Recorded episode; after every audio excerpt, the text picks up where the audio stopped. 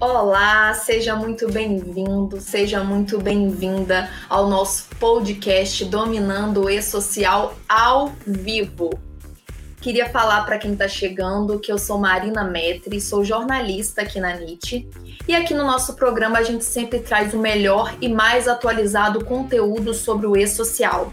Você verá sempre atualizações oportunidades, histórias inspiradoras e muitos outros assuntos importantes acerca do tema.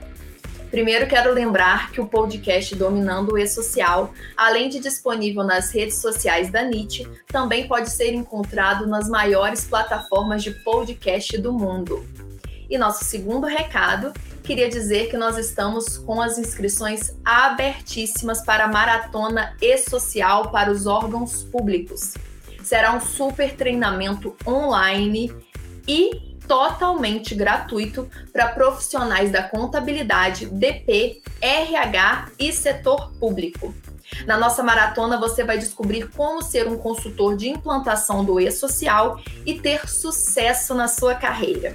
Serão quatro aulas, gente, do dia 16 ao dia 19 de novembro, todas ministradas pelo professor Fábio Reck ele que é professor parceiro da NIT, CEO na Liber Contabilidade e Assessoria Contábil e já ajudou centenas de alunos a se tornarem consultores de sucesso e implantação do e-social para os órgãos públicos. Ele é especialista em e-social, consultor na área trabalhista e previdenciária, auxiliar na justiça nos, auxiliar da justiça nos estados de São Paulo e Paraná, como perito grafotécnico e contábil. Nosso treinamento conta com certificado de participação de 8 horas. E para você fazer a sua inscrição agora, totalmente gratuita, é só clicar no link que eu vou colocar no chat agora para vocês. Não deixem para depois, gente, porque é agora é a hora de se preparar para essa segunda fase do e-social para os órgãos públicos. Quem já fez a sua inscrição ou quem fizer agora durante a, o nosso podcast, a nossa transmissão, coloque aqui no chat hashtag estou inscrito para a gente poder saber. É bem legal quando vocês fazem a inscrição enquanto a gente está aqui na live, vocês já colocam para a gente saber que vocês já estão inscritos. Depois coloca aqui no chat para a gente saber que você já se inscreveu, tá bem? Avisos dados, gente. Vamos ao que interessa eu gostaria de dizer que hoje eu tenho um convidado muito especial. Quem está aqui com a gente hoje é o professor Fábio Reck. Boa noite, professor, seja bem-vindo. Boa noite, Marina, tudo bem? É um prazer estar aqui mais uma vez com vocês. Boa noite, pessoal que está em casa, está acompanhando essa live. Boa noite, professor. Tudo bem com você? Tudo bem. Para quem não me conhece, eu sou o professor Fábio Reck, é, professor parceiro da NIT, especialista em e-social para órgãos públicos, atuando aí como consultor na assessoria também e como professor na capacitação dos servidores para a implantação aí do, do e-social, ajudando a vencerem esse grande desafio, esse bicho-papão com uhum. 79 cabeças, né? Sim.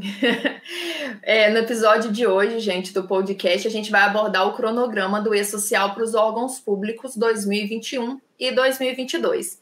Como você já se apresentou, professor, para a gente iniciar, eu imagino que isso já deve estar claro para a maioria, mas eu queria que você conceituasse e desse exemplos dos órgãos públicos aqui para a gente. Bom, Marina, uh, quando nós falamos de órgãos públicos, eu preciso pensar em algumas esferas. Quais são essas esferas? Na área municipal, na área estadual e também na área federal. Uh, a princípio, quando eu falo em órgão público, a primeira coisa que vem na minha cabeça são as prefeituras. Né? Segundo uh, órgão que vem é uma Câmara Municipal.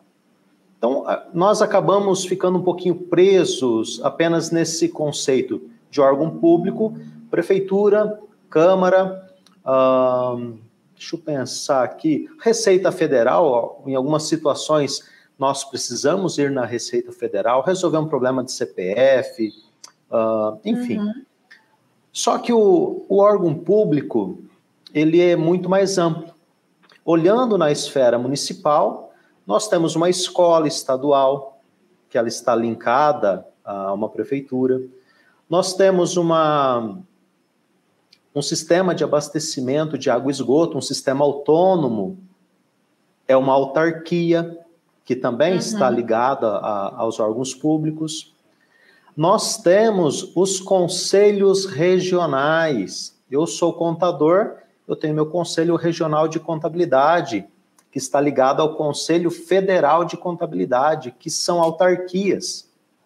Também fazem Sim. parte dessa esfera. Então, já parti do município para o estado e para a federação.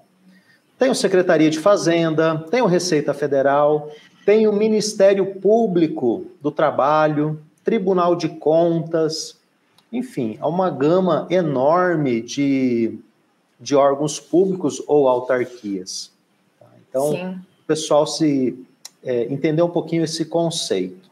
Tá? Então, basicamente uhum. isso. É, professor, queria que você discorresse para a gente sobre o cronograma do E-Social para os órgãos públicos, falando um pouco sobre datas, é, fases, eventos.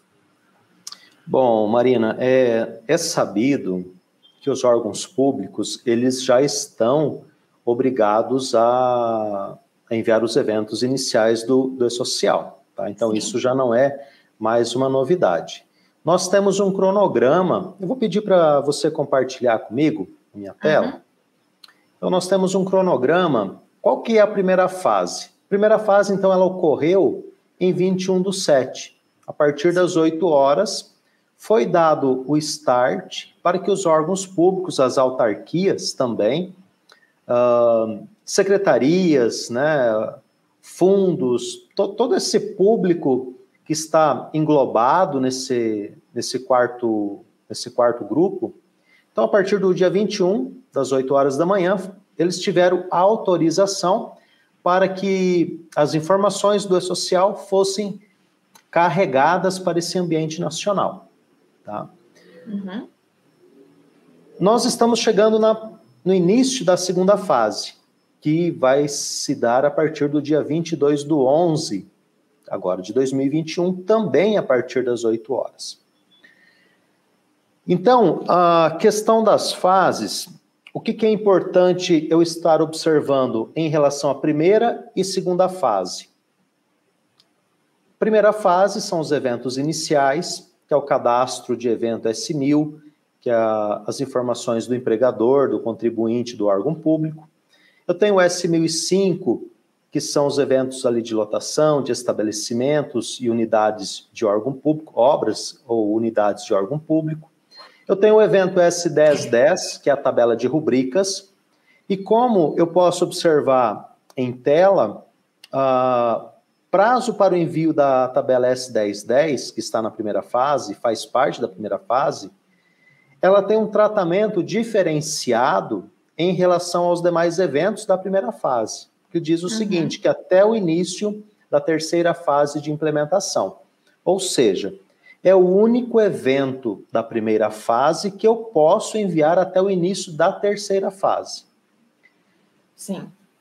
Qual a importância de eu enviar os eventos da primeira fase? Se eu não envio esses eventos que formam a base da minha informação, imagine é, a construção de uma casa, por exemplo nós temos um alicerce. Esse alicerce, ele é a nossa base para as paredes. Uhum. Tá? E depois nós temos o telhado. Então, esses eventos iniciais é a nossa base de informação.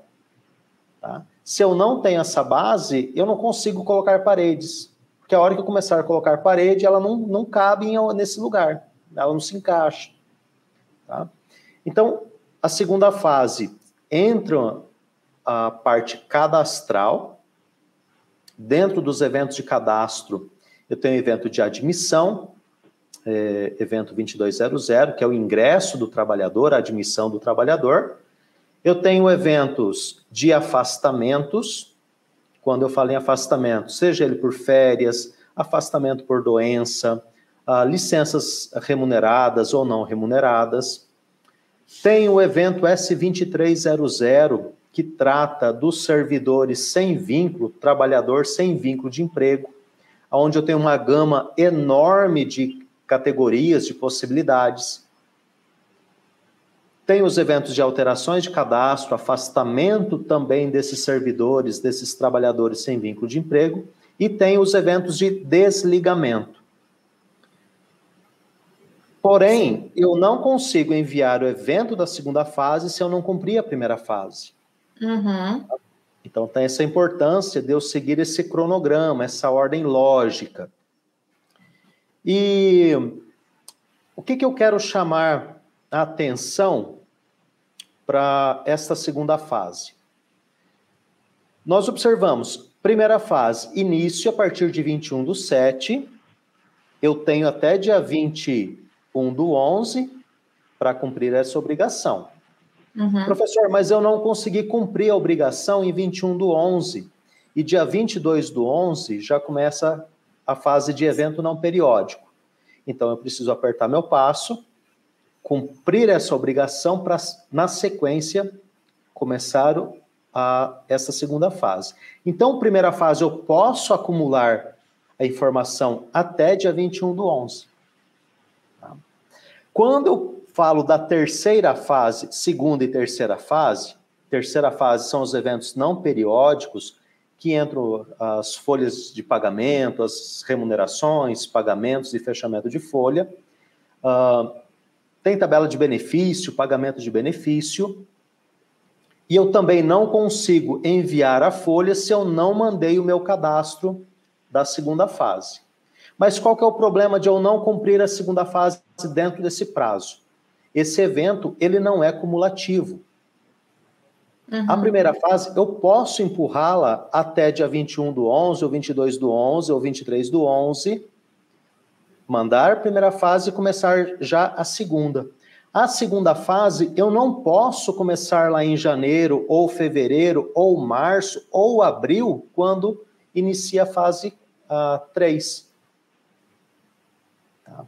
Entendi. Por quê? Porque a minha obrigação, ela se dá a partir do dia 22 do 11, porém, todos os eventos de admissão, de afastamento e demissão, eu tenho sessão também de servidor, serão informadas desde o dia 1 do 11, tá? Então, estou no dia 22, mas a minha informação, ela retrocede. E o que, que eu tenho observado é, em alguns órgãos públicos. É, indiferente de, de estado, tá? Eu tenho observado isso praticamente em todo o país. Desde o sul ao norte, leste a oeste, eu tenho visto essa prática. Os órgãos estão com dificuldades em relação ao envio da primeira fase, porque ou não tem sistema pronto, Aí você vai falar para mim assim, mas professor, hoje é dia 28, né? Como que não tem sistema pronto? Essa é a grande realidade, Marina. Uh, uma outra situação, voltando para a esfera municipal. Esta situação de não ter sistema pronto, eu olho na esfera estadual e também na esfera federal, tá? Quando eu olho na esfera municipal, eu vejo um problema talvez de entendimento ou interpretação, onde alguns gestores, quando eu falo gestores, são prefeitos, presidente de Câmara Municipal, secretários de prefeitos, que estão achando que o E-Social ainda será adiado. Nossa. Ou que o E-Social ainda será é, cancelado. Tá? Então, é uma situação preocupante. Sim. Um, uma outra situação que eu observo, falta de sistema, falta de entendimento ou de compromisso, né? Uhum. Falta de capacitação de servidor. Porque não tenho sistema, não consigo capacitar. Talvez eu capacite um grupinho pequeno, mas quem está na lida diária não consigo capacitar. Quando eu não tenho comprometimento, não tenho capacitação e não tenho sistema e o prazo ele está funilando. Eu ouvi essa semana, é, ontem, uh, alguém falando que não está preocupado com o início da segunda fase, tá? porque a segunda fase se dá agora dia 22 do 11, porém, eu posso enviá-la até dia 21 do 4. É um pensamento errôneo, equivocado. Por que, que é equivocado? A partir do dia 22, eu tenho obrigatoriedade de mandar essas informações. Tá? Detalhe: são mais de 20 mil servidores. Nossa Senhora. Quando eu crio isso, quando eu vejo esse cenário, eu vejo esta situação, tudo bem, professor, mas até dia, né, dia 21 eu consigo mandar os 22 mil. Marina, se eu tiver 5% de inconsistência, geralmente a média de erros, mesmo tendo tratado todo o sistema, as informações do sistema, mas a minha média de erros, de críticas, está em torno de 10%. 20 mil, 2 mil, 2 mil críticas. Eu quero uhum. baixar isso para 5, quero ser muito, muito otimista. Vou baixar para 5%. Então, eu tenho um número grande de críticas que eu preciso corrigir. Professor, mas eu não consegui cumprir a fase. Já estou atrasado com a primeira, atrasei a segunda, começou a folha de pagamento em, no dia 22 do 4, aonde todos os eventos de remuneração serão informados a partir do dia 1 do 4 também. Então, a informação ela também retrocede. Se eu não cumprir primeira, não cumprir segunda, provavelmente vou ter problema com a minha tabela de rubricas, minha S1010 aonde eu tenho situações de órgãos com mais de 800 rubricas, e numa análise prévia que eu fiz, deverá ser criada pelo menos mais uma 100. Isso vai virar uma bola de neve. Com tá? certeza. Então, a importância de se cumprir o cronograma está não só nas questões de autuações, de penalidades, porque a penalidade ela está prevista Claro, nesse primeiro momento, dificilmente alguém vai ser penalizado porque está se adaptando. Uhum. Porém, eu tenho problema operacional. E o problema operacional, ele é muito maior do que a penalidade, do que a autuação. Então, esta é a importância de atender as fases do e-social. E depois, para finalizar o meu cronograma, eu tenho a quarta fase, aonde eu inicio os eventos de saúde e segurança do trabalho. São as condições, os ambientes de trabalho. Tá? Então, iniciei dia, no dia 21, tenho dificuldades em mandar a primeira fase, mas tudo bem, meu prazo está correndo, posso trazer essa informação até o início da segunda fase consigo acumular. A partir do dia 22, as informações elas não são mais cumulativas. Então, dia 22, tudo que acontece de admissão e desligamentos e afastamentos, eu informo na, no, quando ocorrer o fato gerador. Terceira fase, folha de pagamento, todas as remunerações que entram folha de pagamento, as rescisões, as informações de remuneração e o fechamento, também quando se der o fato gerador. E uma vez adentrado na segunda, terceira e quarta fase, o e-social ele estará implantado aí 100%, em teoria. Sim. E, e, professor, qual fase você considera mais crítica ou evento?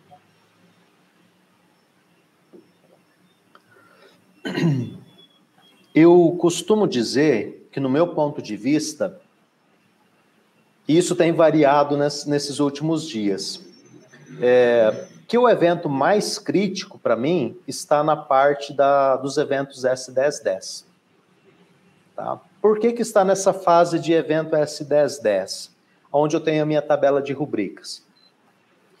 Em algumas situações, eu tenho uh, o seguinte cenário: sou órgão público, Sou do regime geral de previdência, tenho um seletista, tranquilo.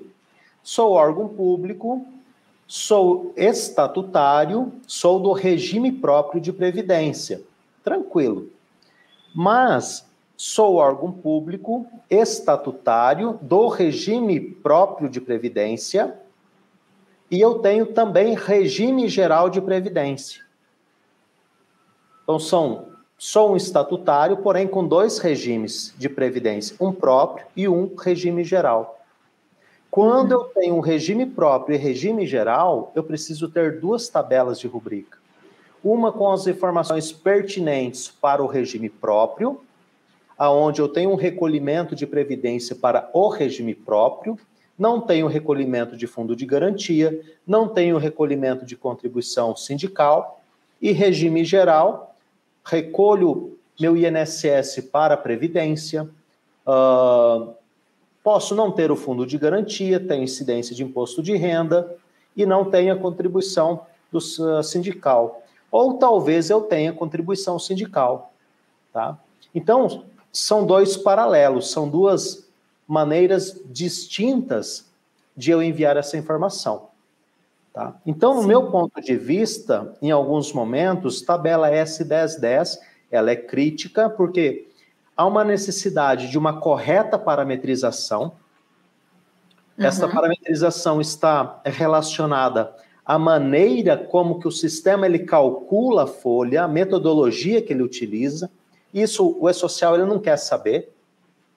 E eu tenho a correlação da minha rubrica com a tabela de rubricas do E-Social. Então, preciso correlacionar a minha rubrica, dizer o que tem incidência e o que não tem incidência para regime próprio e para regime geral. E claro, daí eu tenho uma outra situação, que é quando eu tenho um processo judicial com uma decisão, uma sentença favorável, pela não incidência de imposto de renda para um determinado servidor, porque ele é cometido de uma doença grave, aonde eu preciso ter uma rubrica específica, né? por exemplo, um vencimento. Então, tem um vencimento onde eu tenho todas as tributações e vou ter um, uma outra rubrica de vencimento aonde eu não tenho a tributação. Tem, então, tem uma particularidade. Então, para cada situação especial, eu preciso criar uma rubrica especial ou mais uma tabela de rubricas. Quando eu tento enxugar a minha tabela de, de rubricas, em alguns órgãos eu tenho visto o inverso. Eu preciso expandir a minha tabela de rubrica. Segundo ponto, que eu entendo ser crítico, os eventos de saúde e segurança do trabalho. Tá? Por quê? Porque eu falo para regime geral e regime próprio de previdência, aonde cada um tem uma tratativa diferenciada em relação aos eventos de SST, as obrigatoriedades dos laudos. Porém, eu tenho a figura do terceiro, que ele é um, um, um agravante dentro dessa parte de SST. Tá? Então, dois pontos críticos: tabela de rubricas, mordendo uma parte da folha, e os eventos de saúde e segurança. Entendi. E, professor, com a fase 2, né, já batendo a porta aí para os órgãos públicos, tem alguma orientação que você considera importante para essa fase em específico? A orientação que eu dou é que a partir do dia 22 do 11 comece a enviar as suas informações. Tá? É, professor, eu tenho um pouquinho menos de 30 dias para fazer toda a minha parametrização de sistema, a minha, o meu recadastramento, a qualificação do, do, dos servidores. Então, corre tá, para poder chegar no dia 22 e começar a enviar esses eventos da, da segunda fase. Ter qualidade na sua informação, qualidade na, nos dados que você tem inserido lá no teu sistema é muito importante. Perfeito. E qual que seria o papel de um consultor em e-social para órgãos públicos? Olha, o, o papel, eu vejo o papel principal do consultor hoje é, não é nem identificar o problema. Tá? Porque fazer a identificação de problema, isso aí é muito fácil. Você bate o olho, você vê o problema. Uhum. O papel principal do consultor é levar a solução para esse problema. Então, ele tem que pensar sempre fora da caixa. Né? Nós falamos que na contabilidade existe uma contabilidade criativa. Tá? É um, um termo utilizado aí para algumas situações, tá? Uhum. Então, na consultoria, o consultor ele também tem que ser criativo. Não que ele vai maquiar uma situação, ele tem que ter a criatividade para resolver o problema. Uhum. Tá? Então, acredito que o papel principal dele é esta. Uh, falando como um, audit, um auditor e não como um consultor, eu estou indo para, para ver as, as consistências, eu estou indo para ver aquilo que está certo. Claro que quando a gente vai para uma consultoria, uma assessoria ou uma auditoria, a gente está dizendo que está buscando a informação correta com o intuito de encontrar aquilo que está errado, aquilo que não condiz ou não está conforme. Então, vou buscar a não conformidade e levar uma solução para essa não conformidade, para esses problemas. Então, o papel principal dele, no meu ponto de vista, seria isso. Perfeito.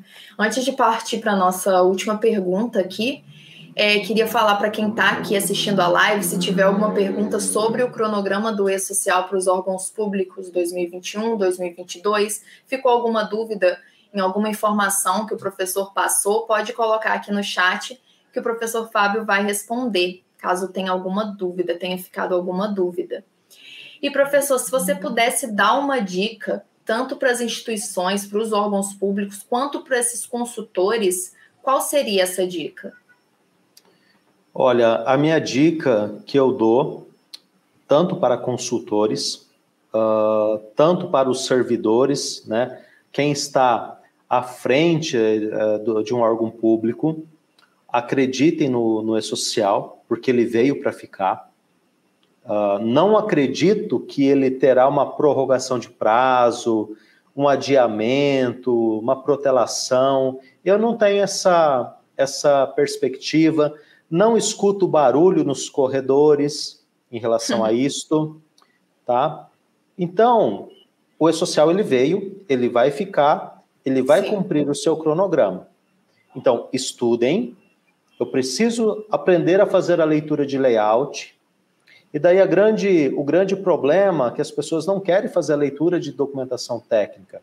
O que, que elas querem? Elas querem que ensine a apertar botão. Tá? Tenho visto de, de, de sistemas ou de prefeituras, quando eu vou oferecer um serviço, eles falam assim: não, mas o meu sistema vai me ensinar a, a enviar as informações. Enviar a informação é muito fácil. O meu sistema tem informação que eu não preciso nem apertar o botão. Uhum. Ele entende que tem que subir informação. Tem informações que eu tenho que apertar o botão. Só que quando ele me dá uma crítica, como que eu resolvo o problema? Sim. Quando o meu suporte diz, olha, você precisa alterar o teu arquivo XML. Como que eu sei que eu tenho que alterar o arquivo XML e se estou fazendo a coisa correta? Correto. Ou quando né? eu tenho a crítica, né? Uh, ele me traz um conjuntinho de palavras, um emaranhado de palavras, de códigos. Mas espera lá, o que, que é isto? Então, estudar, né? entender o layout, aprender a fazer a leitura de layout, ele liberta a nossa, a nossa mente, ele abre os nossos olhos. É como, de fato, se eu abrisse uma, uma cortina de uma janela, tá? pudesse ver o que está além. Então, leitura, estudar manual, Tá? Uh, buscar conhecimento, participar aí da, dos fóruns, das lives, né? Estamos sempre trazendo conteúdo. Então, buscar conhecimento. Essa é a, acho que é a grande dica que eu posso deixar. Perfeito. Estou é, dando uma olhadinha aqui no chat. A Cláudia falou que a aula tá ótima. É, eu tô vendo, estou vendo alguns nomes aqui, ó. Alguns nomes são conhecidos, né? É, tem. é, a Cláudia é minha aluna, a, a Demas também, Valdeci também é meu aluno.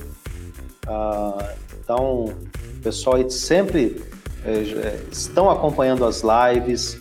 Nós temos aí as aulas Tira Dúvidas para quem é aluno especialista do, do curso de E-Social para órgãos públicos, né? Então, toda semana eles estão aí nos acompanhando, né? Onde sempre tem uma hora de bate-papo. Ah, então tem uns nomes aí bem, bem conhecidos já também. Acho que é por, isso que eles não, é por isso que eles não têm dúvidas, né? É. Estão sempre acompanhando o professor, sempre acompanhando o conteúdo e absorvendo Sim. o conteúdo. Então, professor, eu queria agradecer a sua disponibilidade, sua participação aqui com a gente hoje. Eu sou Marina Metre, da NIT Treinamentos, e esse foi mais um episódio do podcast Dominando o E-Social, com a participação do professor Fábio Reck. Muito obrigada, viu, professor, pela sua participação e por tirar essas dúvidas nossas sobre o cronograma para os órgãos públicos. Marina, eu que agradeço mais uma vez o convite. É sempre um prazer estar aqui com vocês. Eu, antes de me despedir, deixar meu boa noite, hoje é dia do servidor público. Sim, eu tenho, sim. tenho certeza que temos servidores públicos nos assistindo, ou estão ao vivo conosco, ou nos verão depois. Então, eu quero deixar as minhas felicitações aí por esse é, profissional, por esta pessoa que está nos órgãos, né? Como o próprio nome diz, um servidor público, está aí a serviço, à disposição muitas vezes não, não, é tão, não é visto com tanto carinho, né? Porque a gente sabe das dificuldades que, que eles têm, uh, uma certa demanda, né? Tem que ter uma certa paciência com o público, enfim, Sim. assim como toda a profissão. Então eu deixo aí as minhas felicitações, os parabéns e por esse dia a todos, tá bom? Marina, muito obrigado. Estou sempre à disposição. Pessoal que está em casa, que nos acompanharam. Uh, Obrigado pela presença de cada um, de cada uma. Tenham uma ótima noite, um ótimo restinho de semana e um bom final de semana a todos. Nos encontramos numa uma breve, uma outra live. Com certeza. Muito obrigada, professor. Até a próxima, então. Até, até mais. Esse foi mais um podcast Dominando o E-Social, que eu tive o professor Fábio Reck como convidado e nós aprendemos tudo sobre o cronograma do E-Social para os órgãos públicos. Antes de, antes de finalizar, eu gostaria de lembrar que estamos com as inscrições abertas para a Maratona E-Social para os órgãos públicos. Vai ser um super treinamento online e gratuito para profissionais da contabilidade, do DP, do RH e do setor público. Na nossa maratona, você vai descobrir como ser um consultor de implantação do e-social e a ter sucesso na sua carreira. Vão ser quatro aulas no dia dos dias 16, 17, 18 e 19 de novembro, todas ministradas pelo professor Fábio Reck, que é professor parceiro da NIT e CEO na Liber Contabilidade e Assessoria Contábil. Nosso treinamento conta com certificado de participação de 8 horas. E para você fazer a sua inscrição agora, o link está no chat, é só clicar e fazer a sua inscrição. Não deixe para depois, não deixe para mais perto, porque vocês merecem ter sucesso na carreira. Então façam agora a sua inscrição. Não deixe para depois o que você pode fazer agora e colocar aqui no chat que está inscrito já, para a gente poder ficar sabendo, tá bem? Espero que vocês tenham gostado da nossa transmissão de hoje. E lembrando também que você pode ouvir o podcast Dominando o E-Social nas maiores plataformas de podcast do mundo. Um abraço a todos, obrigada pela interação aqui no chat. Até a próxima, gente. Abraço.